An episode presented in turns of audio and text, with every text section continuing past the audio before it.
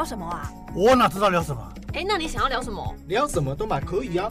那很尴尬哎。那就不要尬聊啊！那就不要尬聊啊！那就不要尬聊啊！那就不要尬聊啊！你现在收听的是佩瑜不尬聊。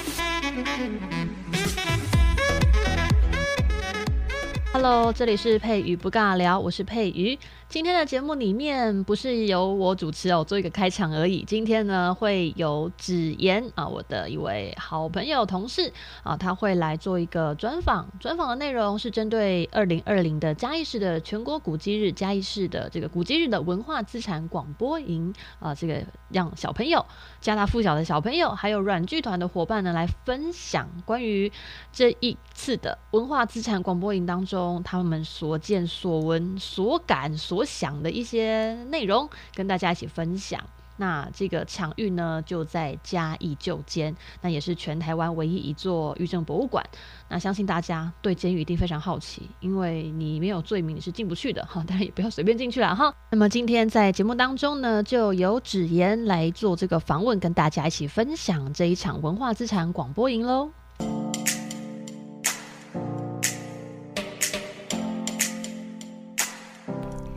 好了，各位听众朋友们，大家好，欢迎收听今天的节目，我是子妍。在今天节目当中，特别邀请到我们的家大附小的老师以及我们的学生一起来分享我们的嘉义用艺术认识木都哈。首先来介绍我们的老师，第一位老师是我们的陈燕兰老师。Hello，各位听众，大家午安。第二位老师是陈嘉平老师。嗨，大家好，我是家大附小陈家平老师，谢谢老师。还有两位小朋友是家大附小的学生，是第一位是谢元祥小朋友。各位听众，大家好，我是我是家大附小五年一班的谢元祥，谢谢元祥。好，第二位是黄云凯小朋友。大家好，我是黄云凯。谢谢云凯，以及谢谢两位老师。好，那我们今天来讲的这个主题是我们的哈呃文资广播营哈。这次在南门街十六号的融融展览是以什么为主题？融融特展这个部分跟木都新语为什么会叫融融特展跟木都新语呢？老师是可以跟我们听众朋友们解释一下。嗯，大家好，那我就先来讲一下为什么是融融特展哈。是，那我们是配合全世界的博物馆日，嗯，今年的博物馆主题是多元与包容，是，所以我们就特别用融融来代表我们想要让嘉义市的木都文化呢，能够有很多的融合跟呃共融的地方。那这次的展览我们很特别分作三个部分，第一个部分是一个特殊教育的小朋友，他利用画画把他心里对生命生活的渴望画出来，所以第一区就是他个人的个展。那第二区呢，是我们一个班级，也就是袁翔跟云凯他们的班，他们用阿里山为主轴，模仿杜野老师做了很多的新诗，然后把这些新诗图像化，最后就变成他们的第二展区。所以他们是小诗人的诗画作品区。那第三区就是我们燕兰老师，他带领四年级所有的小朋友一起做的一个。很大的一个木都心语的作品，那这些作品呢，小朋友有模仿陈澄波的部分，也有他们自己创作的班级数。那这个木都心语的部分呢，我们就请燕兰老师来帮我们补充。好，谢谢。那我们的木都心语啊，一开始呃，只是想要做小小的，但是后来呢，因为我们想要让孩子更了解一下我们。呃，我们周遭跟木都的一些特色，因为嘉义是一个非常有文化的地方，是。但是，嗯，我们好像都习惯到外地去旅游打卡，却忘了这些美好就在我们的周围。所以，其实一开始我们是呃，去年三月有一个望向山林美术馆的开幕，所以我们就很想带孩子去认识在地的这个呃很棒的艺术家陈澄波。是。然后，当我们走读了之后，我们就发现哇。就近还有制裁所，然后还有那个铁道艺术村，还有我们眉山的艺术家，就是这个奈斯松屋前面那个大草皮森林之歌是。越走就越精彩，所以就停不下来。对，然后所以我们也把这个历程呢，就是用五感去体验我们在地美好的文化，那孩子把它记录下来，也希望将这一份对木都的感受与美好呢，跟更多的嘉义市民分享。嗯哼，嗯，谢谢。那小朋友他们对于这次的呃融融特展跟这个木都新语的这次的作品，他们的心得是什么呢？这一次参观，我觉得我学到最多的就是如何策展。因为呢，我们都没有策展过，所以呢，我就想趁这次机会好好学要怎么策展。我学到了策展的时候需要用到如何用不同的方式来表现我们的艺术，还有贴作品的时候要把它贴的整齐一点，看如何把主题整理出来，这些都是我学到的东西。那是谁教你的？燕兰老师教我的。燕兰老师教你的，没有其他人帮忙吗？嗯，还有袁翔跟嘉平老师啊，所以还有其他老师一起做这个指导就对了。嗯，我也是策展人，然后我印象中最深刻也也是策展，因为一开始我跟爸爸，因为我爸爸是艺术家，所以有策展过一两次，然后我都是一小时就是帮忙，没有很多，然后就觉得策展是一件易如反掌的事情，然后结果我发现之后。我很想要用飞快的速度，结果我发现其实用飞快的速度做这件事情，不能呈现出很棒的艺术。然后也不能呈现出我的感觉，所以我开始认真做。嗯、接下来我发现，就是这个策展能够让人表达，就是我们的感想和理念。嗯，就是这样。然后我也学到了怎么用贴照片的方式呈现那个我们想说的故事。然后也谢谢燕南老师跟嘉平主任。那这次的特展当中有没有你们的作品啊？有，就是我和黄文凯的都有，就是一首诗。那可以稍微介绍一下诗的内容吗？黄文凯的是，就是阿里山在日治时期的时候，还把拟人化，说他的心情是怎样。然后他描述里面就是他的心情是不开心的，因为他不能沿途欣赏里面美丽的风景，却看到还看到了一些树被慢慢倒下来。可是他现在的工作他喜欢，因为他可以。带领大家看沿路的风景，然后也很开心能够让大家发现嘉义的美好。嗯，然后我的大概就是在讲有一个人就是从小是他就一直看火车看到长大，然后他长大搬到都市之后，他很想念，所以他回去，然后做这个过程，最后就是留下一滴滴的眼泪，让他生命更多彩多姿。当时你们是用什么样的心情去做这个作品呢？我的心情是因为一开始我们我就有一些想法，是，然后其实黄凯也有一些时候跟我讨论一下。我的诗的名字叫做《小火车爱工作》，里面的句子是：我是红色的小火车，有着黑色的蒸汽火车头，也是爱工作的小火车。以前日本人爱桧木，叫我上山运木头，可是我没空看美丽的风景。只背着沉重的木头，这个工作很不开心。一百年后，我变成了古鸡，天天都有人要来找我玩。我看到了茂密的树林，也闻到了樟树的味道。这个工作非常的开心。当下是用什么心情去写这首诗啊？仿佛就是身历其境的感觉呢。怎么会想到写这样的诗词内容呢？因为一开始有老师来指导我，让我。开始有了灵感，句子就是记忆里，我看着小火车一台一台的过去。嗯，当春天时，鸡蛋花一朵一朵落下，我知道自己多了一岁，也知道小火车多了一岁。嘟嘟嘟，当我成年时搬到都市，还是忘不了那嘟嘟嘟的熟悉声，偶尔会在耳边徘徊，真想回到童年。一台台的小火车，鸡蛋花开的香味，嘟嘟嘟，我进到了火车厢里，那森林的芬多精，空气中伴随着便当味，嘟嘟嘟，我坐在现代的高速火车，但还是比不上家乡那美丽的火车，到现在还是忘不了，嘟嘟嘟，我在奋起湖买了一个便当，坐下来吃，嘟嘟嘟，火车来了，鸡蛋花落下，我知道我又老了一岁，也知道火车也老了一岁，我和阿里山不变的感情，不禁。让我二零二零年的我掉下一滴一滴的眼泪。老了一岁是怎么一回事？他们现在都是小大人，好可爱哟！天哪，那这个这么多的作品里面，你们有没有就是互相欣赏别人的作品？有，因为在我们在布展中就是会观察别人，然后我觉得陈子君的就是因为他有融合那个现代。的一些软体就是 FB，就是他描述就是林瑞我们的一个好朋友，因为他拍到他站在旧的火车外面的那个铁轨，描述他是一只猴子，是，他用 FB 照下那个，然后赞，因为他自己本身的个性也是很开朗、很好笑，他的诗也感染了他这种的气氛。最喜欢一个小朋友的，嗯，瑞成的作品。是。他是一个五年级的小朋友。是我最喜欢他的多肉植物，因为呢，我也有在种，而且呢，他画的都很栩栩如生，我觉得他画的很可爱。要不要说说看你们那个互动区？就是那个互动区，家平主任有付钱，然后给我们这一班有欣赏整个就是南门十六。然后我记得轮到我这一组，我印象特别深刻，因为我们就是乱排通，然后结果就留下了一种建筑物，然后我觉得那个。是从我们心里发自出来的，所以我就印象特别深刻。老师，这次活动当中，小朋友的作品有没有让你们印象最深刻的呢？哦，我刚才有提到说，我们这一次的融融特展嘛，是为了多元跟包容，所以我们有一个小朋友的个展。那这个孩子呢，他其实是我们另外一位陈凯琳老师，长期两年多来，就是每天陪着他在没有课的时候，就把他心情画出来。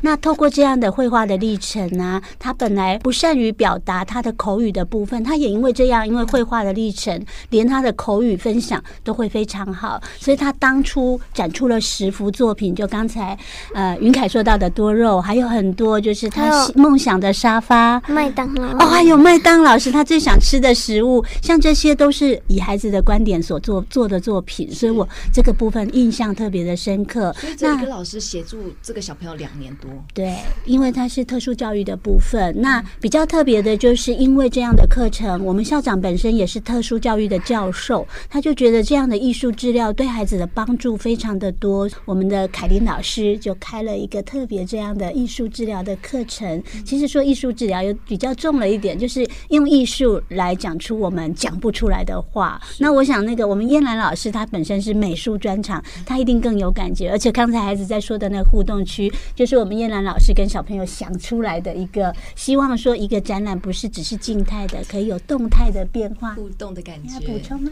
对，呃，其实我觉得印象最深刻的应该是，呃，也很谢谢，就是那个融融十六，它是一个艺文空间，然后是王星恒教授他们邀请我们去展览，然后我们进到那个老屋很惊艳，因为很靠近南门市场，然后孩子的作品就是很多元、很丰富、很活泼、很多彩，但是进到这个老屋子的时候，他们好像这个时空穿越时空，老屋子跟这个孩子的新作品的一个。激荡出来的火花是很让人惊艳，尤其是他们那个呃，就是很多路人经过的时候，为什么会被惊艳到？因为他们的自画像就挂在中廊的一个空间，去迎接这些人。所以进去参访的人，就是附近的居民，有老婆婆的啊，九十几岁，还是带着小小孩去参观的。然后就是我们让孩子体验到说，原来整个都市都是我的博物馆的那种概念，不是一定要去到一个很。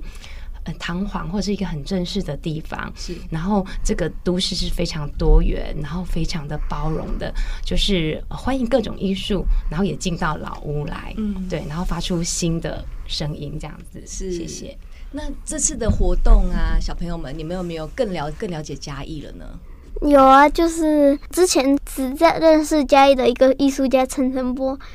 嗯燕南老师课堂上也有提到，然后因为这次，然后我好奇，然后也有去查了一些，比如说像画家张艺雄，嗯，他在巴黎和日本的时期他的创作，然后看到陈澄波，他也很崇拜他，所以他就是一起去美展。然后接下来其实不用去，就是那些旅游景点去玩，当地嘉义就有很多很壮观的事物存在。我在这次展览。我看到了每一个小朋友的诗，都画着不同的嘉义特色。有一些在画艺生活村，有一些是小火车。我的是小火车的历史。有一些人是小火车跟日本的一个山上的小火车结合的。所以呢，我在这次的过程中更认识嘉义的特色。以后我也会多去参访嘉义的旅游景点，了解嘉义市的美。会更爱嘉义市，对不对？没错，大家都是嘉义人，对不对？你们在哪边看到最多木房子？我们学校旁边的快意生活村，大多日本房子都是一个走廊，然后有很多房间，然后里面就会有很多就是桌子啊。可是我觉得日本的房子很特别，日本来统治我们也有好处。不一定要用坏的去想日本人，你也可以用就是好的，就是来想他们，就是说他们也有带给我们一些房子、一些古迹。是，然后就是重点了，在快意生活村里发现一些，它里面也有很多用处，不一定是要用来买东西、买吃的，也可以用博物馆啊。以后也可以嘉义市政府也可以往这个方向来，来提出政策了，来那个执行。同学的爸爸他是专门在修木木头老屋的，所以呢，他们就把木头老屋改建成一个餐厅，法国的法式餐厅，然后吸引很多人来参观。我也有去参观，而且我觉得他们做的法国料理很好吃。老师，我们继续回到这次的融融特展以及木都新语。你们在带这群学生当中有什么样的心得呢？现在补充一下哈，刚才燕兰老师有提到，其实我们这整个计划应该是说，教育部有一个跨领域美感计划，然后我们学校也有跟博物馆结合的博物馆计划。那最特别的就是云科大的王新恒教授，他长期是我们的辅导教授。那这一个南门街十六号是他太太的房子，那也是去年嘉义市旧屋力呃的一个案子。那这个案子完成的时候，第一个首展就是我们这一次的融融特展，所以那个王教授的太太就笑称说，他们这一间。房子七十岁了，第一次有冷气，就是为了我们这个融融特展。那我们就觉得很幸福，因为老屋重生之后，它可以有很多的功能。那我们现在看到大部分的老屋重生都是做餐厅，但是他把它拿来做一个艺术空间，而且完全没有收任何的费用，就免费让我们展出将近一个月。所以在这边要特别谢谢新恒教授还有乐乐老师。是，所以就是这个。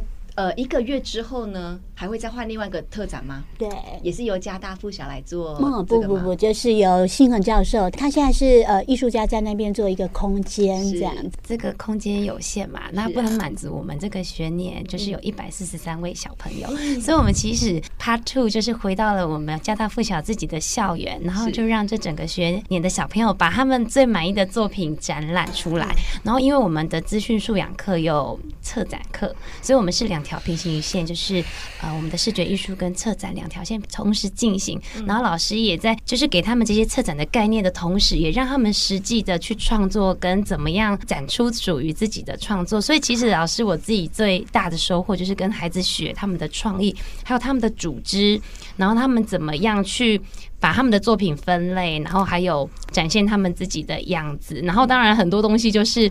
他们会自己去发展，比如说，哎，我们有做脚趾陶的，比如说以一区来讲，有做脚趾陶的在地昆虫，然后他们就会去捡拾很多校园里面的植物，呼应我们木都的主题，因为他们想要用自然来表达是他们的话语这样子，所以其实他们有很多是他们自己创意的发想，比如说，哎，架构他们会用麻绳去做一些像蜘蛛网的感觉，他说，哎，老师这个也有自然。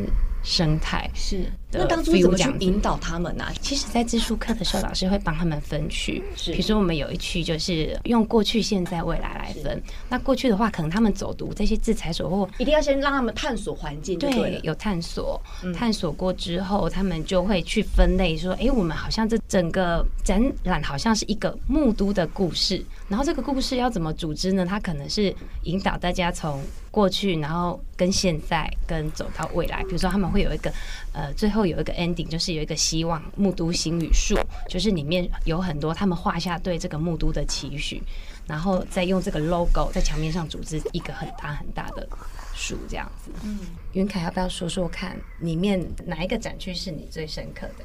我最深刻那个是因为呢，那个是我也有。亲自讲解过，我当小小导览员，帮一些人讲解。我的阿妈也有来听。其实我们学校这个策展活动哈，已经好多年了啊。之前是我们有一个另外一位老师吕文雅老师，他就长期对长期在做一个策展的任务。那这样的经验我们累积起来之后，就发现小朋友不仅有想法去展览，可再把他的想法说出来啊。那个说出来，这个中间需要一些练习，所以就会有小小导览员的训练。加拿大附小小朋友真的很不简单哦。谢谢。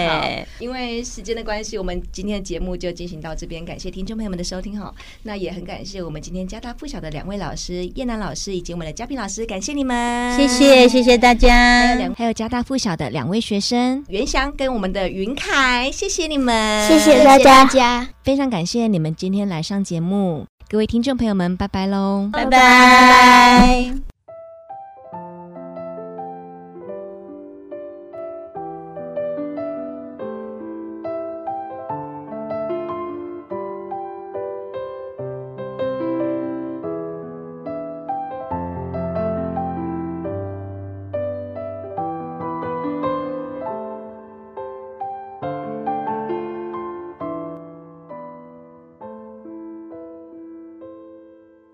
各位听众朋友们，大家好，欢迎收听今天的节目，我是子妍。在今天节目当中，特别邀请到软剧团的导演以及我们的演员，然后来到我们的现场当中。首先来介绍我们的导演陈世英导演，导演您好。呃，各位听众大家好，主持人好。接下来是这次在软剧团里面担任的演员蔡君培，Hello，大家好。第三位是我们软剧团里面的排练助理杨丽晶。嗨，大家好。丽晶，您好。嗨，非常感谢我们的软剧团的导演以及两位的演员来到我们节目当中。当你们第一次踏入嘉义旧监狱的时候，当下内心是什么样的感受？呃，我第一次到旧监的时候，我其实有点紧张，因为我觉得它的气氛蛮严肃、蛮特别的。是。然后，因为嗯，就是我其实很少进到类似这样的空间，所以。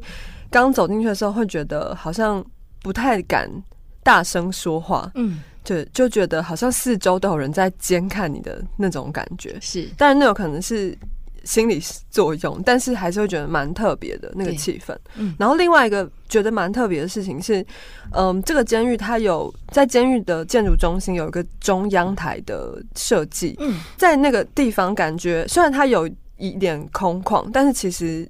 呃，会有一个很压迫的感觉，是因为他可以看到所有监狱房舍的建筑，只要站在那边，你就可以看到所有的人会经过的空间。所以我觉得那边其实很压迫，因为就是一种权威的人在监看着大家。是，也有一个蛮特别的是，呃，他在那个中央台的上方有一个神龛，然后他是日本的一个神明，叫做天照大帝。嗯、呃，有这个神龛的存在，所以觉得这里。多了一份被关照、被保佑的感觉，然后其实反而蛮安心的，就是感觉只要我今天来这里，不管是来工作或是不管是来做什么，然后只要我跟天照大帝就是说一声，他就会保佑我，就是觉得这个设计其实就是很特别。是，那我第一次进到那边的时候。最印象深刻的也是那个中央台的部分，因为它是中间就中央台，然后分三个走廊，然后呈现放射状的出去，中央台在正中间，所以会有一种威风凛凛的感觉，就全世界都在我的眼下。是，但是这个感觉过了之后，真的走到那个走廊里面，就会觉得。我被看光光了，就好赤裸哦，这样就是很有压迫感，随时都被盯着看。是，然后还有另外一个部分，其实不是第一次的时候才感受到的，嗯，是后来我们有一次排练的时候，然后所有人都进到房舍里面，反而是我自己被关在外面，被关在走廊上的时候，那时候我超级害怕的，就是觉得很恐怖，因为很黑，然后又很旧。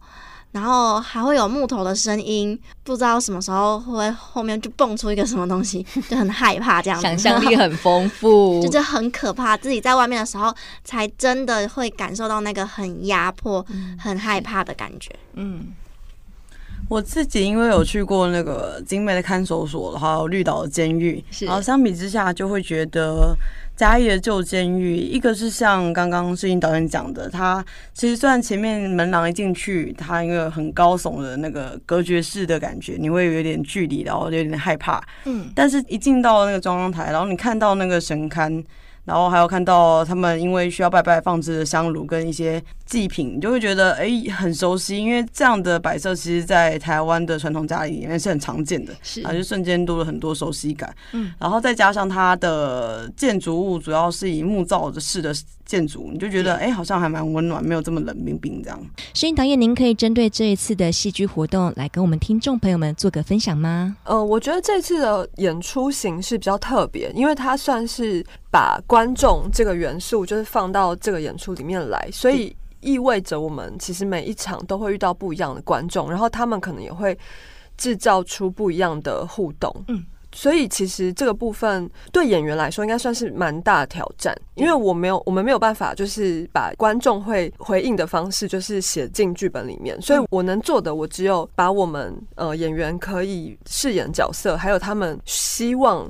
观众参与的时候完成的目标，就是在我们排练的过程中，就尽量让这些事情是呃被计算过，或是推演有几种可能性。嗯，所以我觉得这蛮特别的是，它其实虽然戏本身不长，而且因为我们顾虑到监狱的空间其实就不是那么舒适，那观众也必须要在这个空间里面就是不时的移动，或者是他们必须要做一些活动，所以就是如果说让他们就是看戏看这个戏的时间很长的话，其实我觉得应该会蛮辛苦的。对，所以我们的戏大概是三十分钟。那在这三十分钟当中，发生了非常多的事情。是，那主要的角色会是监狱里面的工作人员。可是就如同所有的有制度的场合是一样，就是这边也会有，比方说呃最高级的主管，对，呃像是例如典狱长这样的角色，或者。是呃，管理员，就是他们可能是比较基层，然后可能是要直接的去面对那个所谓收容的，我们会叫同学这样的角色。所以在这个层层的，就是权力关系里面，然后我们让观众他们其实是在不知不觉中变成了被收容的人，然后我们也会询问他们说是可能犯了什么罪，然后来到这里。所以很多观众在一开始的时候会一头雾水，然后会去开始想一些问题，就是说呃，我是不是犯罪？是不是有一些什么哲学上的意义？嗯，对。然后我觉得这个互动其实挺有趣的。是。那当然，因为就是要让剧情推演下去，也必须要有一些冲突嘛。所以这些演员他们所扮演的这些管理阶层，他们就会有一些不同的立场。那所以观众在这个过程当中，他们可能会要选择立场。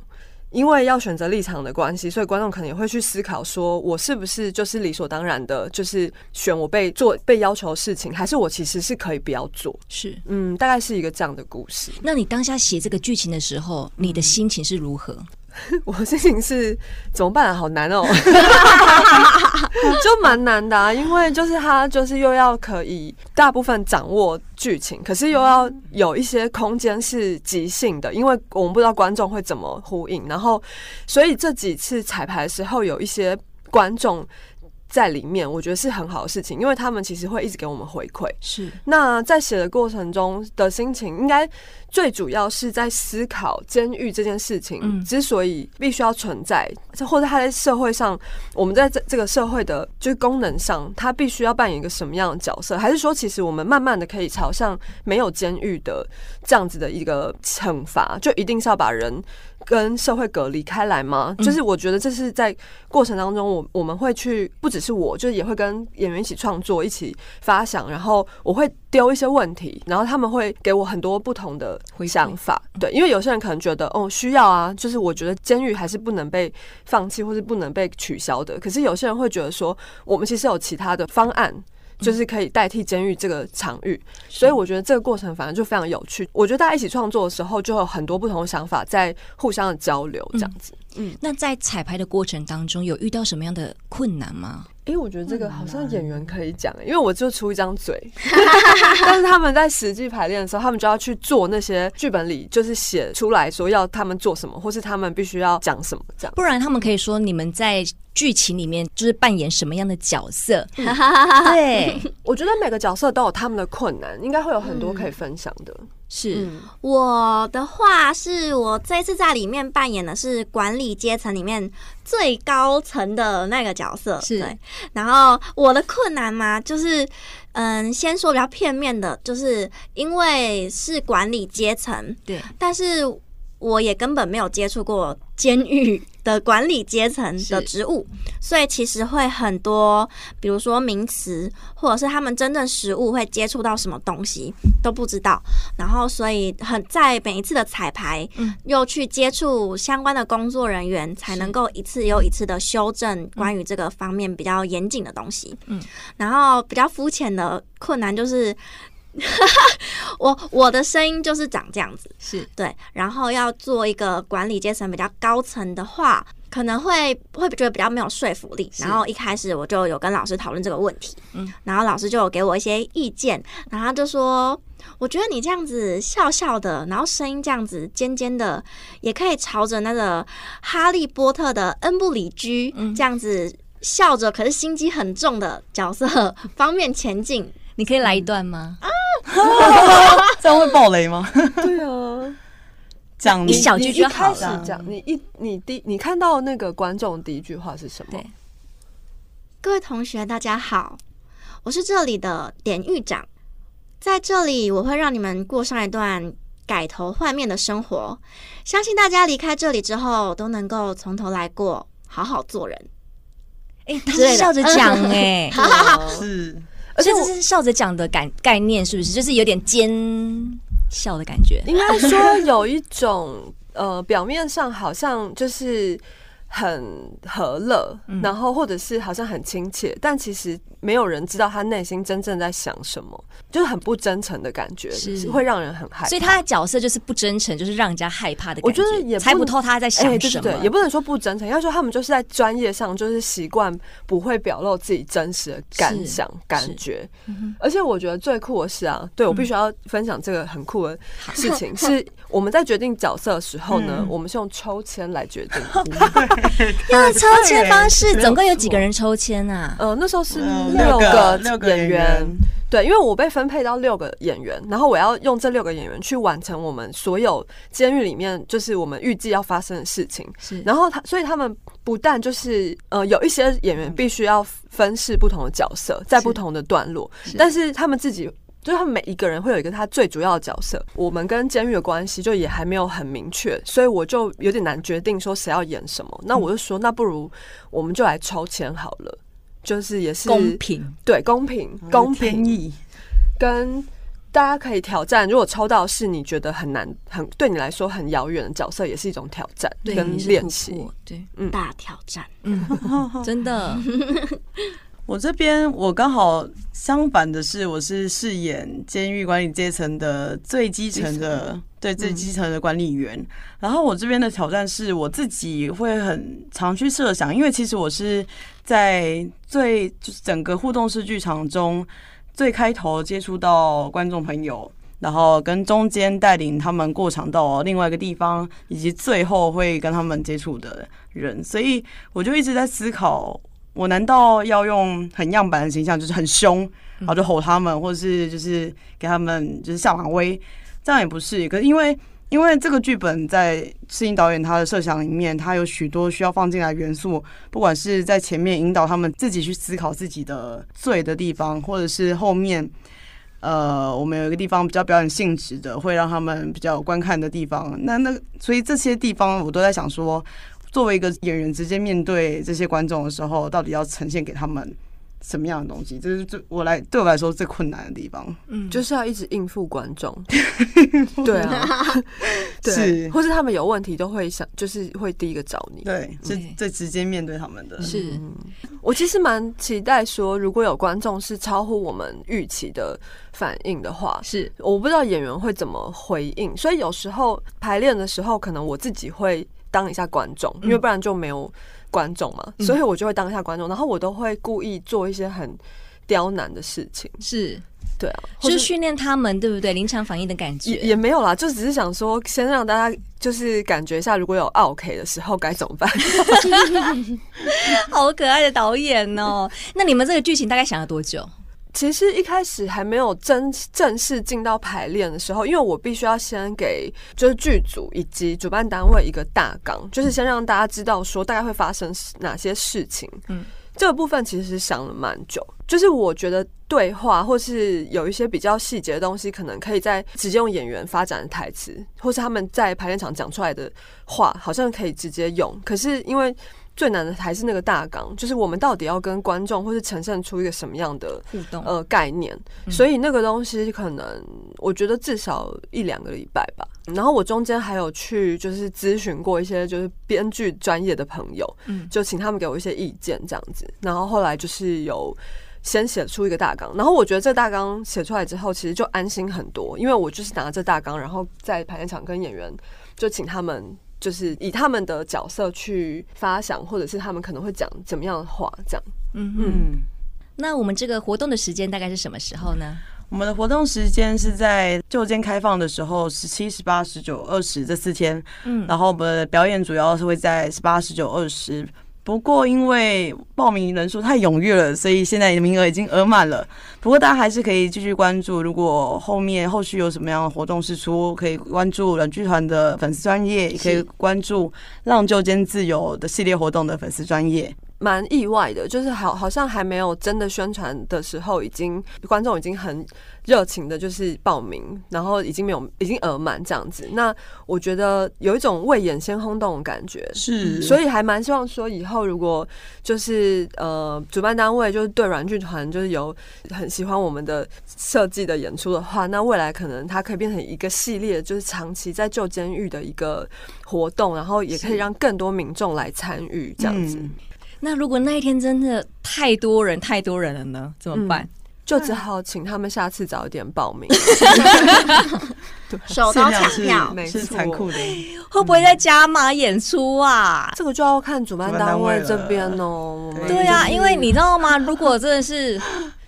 太多人，然后挤不进去。你知道嘉义旧监狱其实也没有很大，你知道吗？会不会利用到旧监宿舍群那边，或者它变成一季的活动这样子？对对对，有没有？说不定它就变成嘉义这个地方的一个招牌，然后大家会为了这个活动来嘉义玩啊，或是多来嘉义认识嘉义这样子。对对对，放上了观光手册上，可以定期到这里。未来软剧团会不会规划在其他的历史建筑上来做演出呢？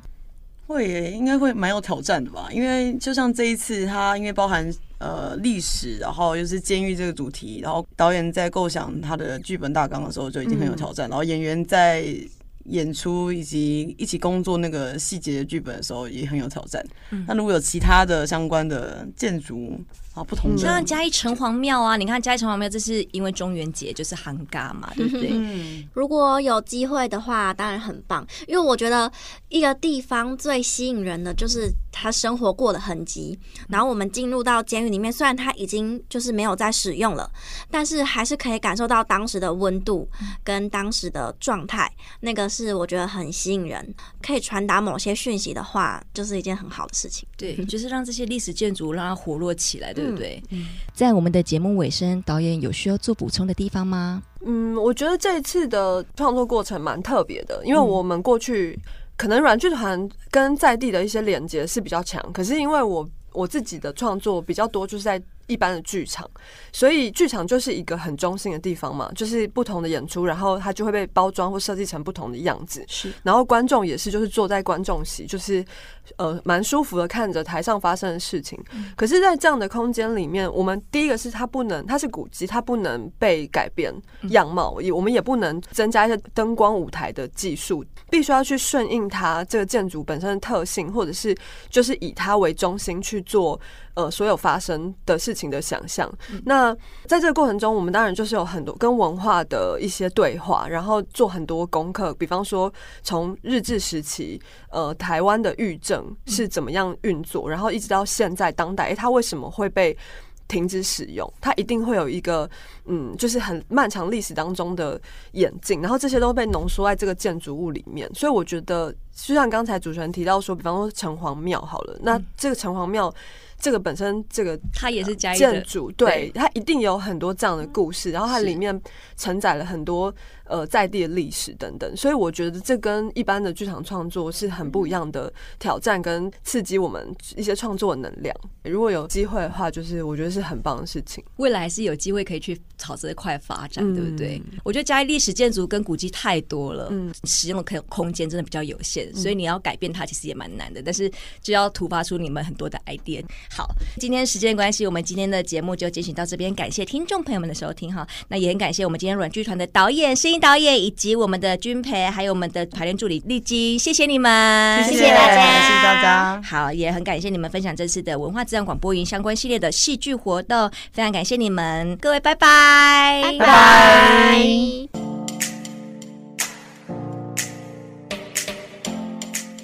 以上的内容是加大附小跟软剧团的伙伴针对这个全国古迹日里面。对于嘉义旧监狱的一些想象跟想法，跟大家分享。那么大家知道吗？全国古迹日是定在每一年的九月份的第三个礼拜。那所以呢，全国各地很多的市府团队们都会举办一系列的古迹活动。那嘉义市当然也不例外喽。所以这两周在下礼拜三一样，也是由二零二零全国古迹日的文化资产广播营的伙伴一起来跟大家分享他在古迹日里面的所见所闻。下礼拜三别忘了，一定要来收听，要分享、订阅、按赞、配不尬聊。那今天都到这边喽，拜拜。